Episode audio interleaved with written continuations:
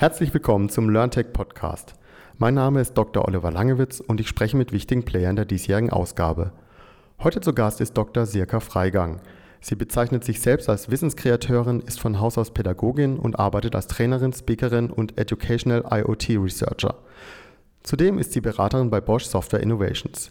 Herzlich willkommen. Ja, hallo.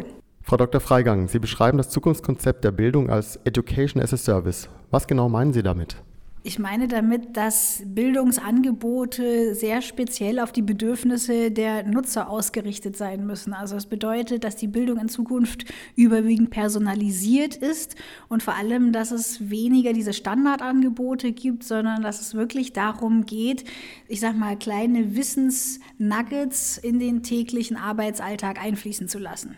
Ja, lebenslanges Lernen am Arbeitsplatz mittels Smart Learning Environments. Wie kann man sich eine solche Umgebung dann vorstellen?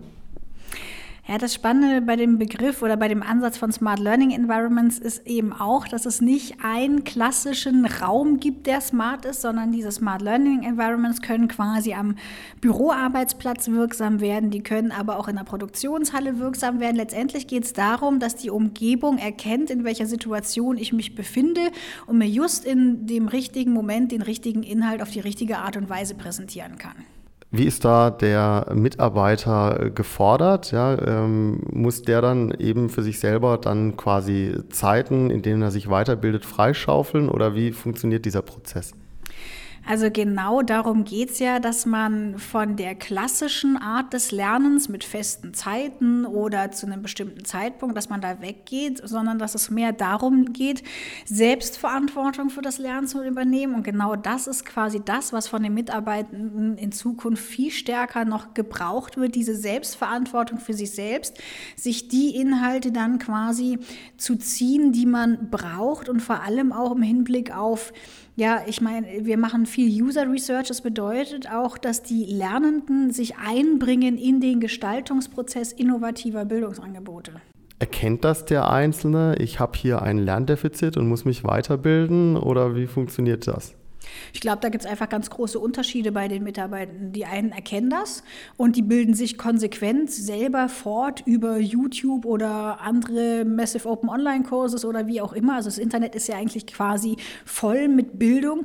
Ähm, es geht aber auch natürlich um Bildungsangebote, die nur intern produziert werden können. Und letztlich gibt es natürlich auch Mitarbeitende, die die Defizite nicht erkennen oder die es halt auch nicht aus ihrer Lernhistorie heraus gewöhnt sind, Verantwortung zu übernehmen übernehmen, weil das Problem ist ja, dass man in der Schule oder auch in der Hochschule äh, quasi so geprägt ist, dass immer ein Experten, eine Expertin gibt und man selber gar nicht zum Experte wird. Und genau da muss quasi so eine Transformation einsetzen, dahingehend, dahingehend dass die Mitarbeitenden zu Experten werden. Und äh, wie funktioniert das von Unternehmensseite aus? Ähm, ein Unternehmen möchte seine Mitarbeiter ja auch in bestimmten Bereichen weiterqualifizieren. Die müssen weiterqualifiziert werden in bestimmten Bereichen. Ähm, ja, und wie kann dann eben auch das Unternehmen hier entsprechend wirken? Also bei Smart Learning Environments geht es nicht darum, klassische Bildungsangebote komplett abzusetzen, sondern es ist mehr oder weniger ein Zusatzangebot. Ne? Also es bedeutet, es ist eine Ergänzung zu den klassischen Qualifizierungen, die man sowieso machen muss. Also Compliance-Schulungen, die wird es auch in zehn Jahren noch geben. Die Frage ist einfach nur, wie schaffen wir es, die Employability, die ja weitaus mehr ähm, Kompetenzen und Skills benötigt, in Zukunft kontinuierlich sicherstellen zu können. Also auch Methoden, Kompetenz und überfachliche Qualifikation. Wenn ein Unternehmen so eine äh, Smart Learning Environment bei sich selber implementieren muss, ist das ein, äh, ja, ein schwieriger Prozess? Naja, ich sag mal, schwierig. Naja, es ist eine Herausforderung und vor allem der Weg ist eben das Ziel. Ne? Also bei Smart Learning, das ist wie bei einem Smart Home. Das ist nie fertig. Es lebt.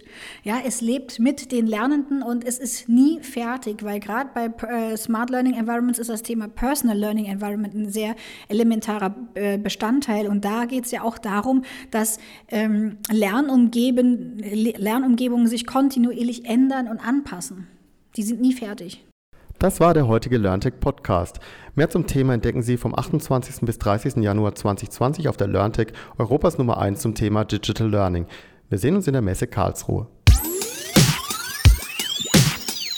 www.learntech.de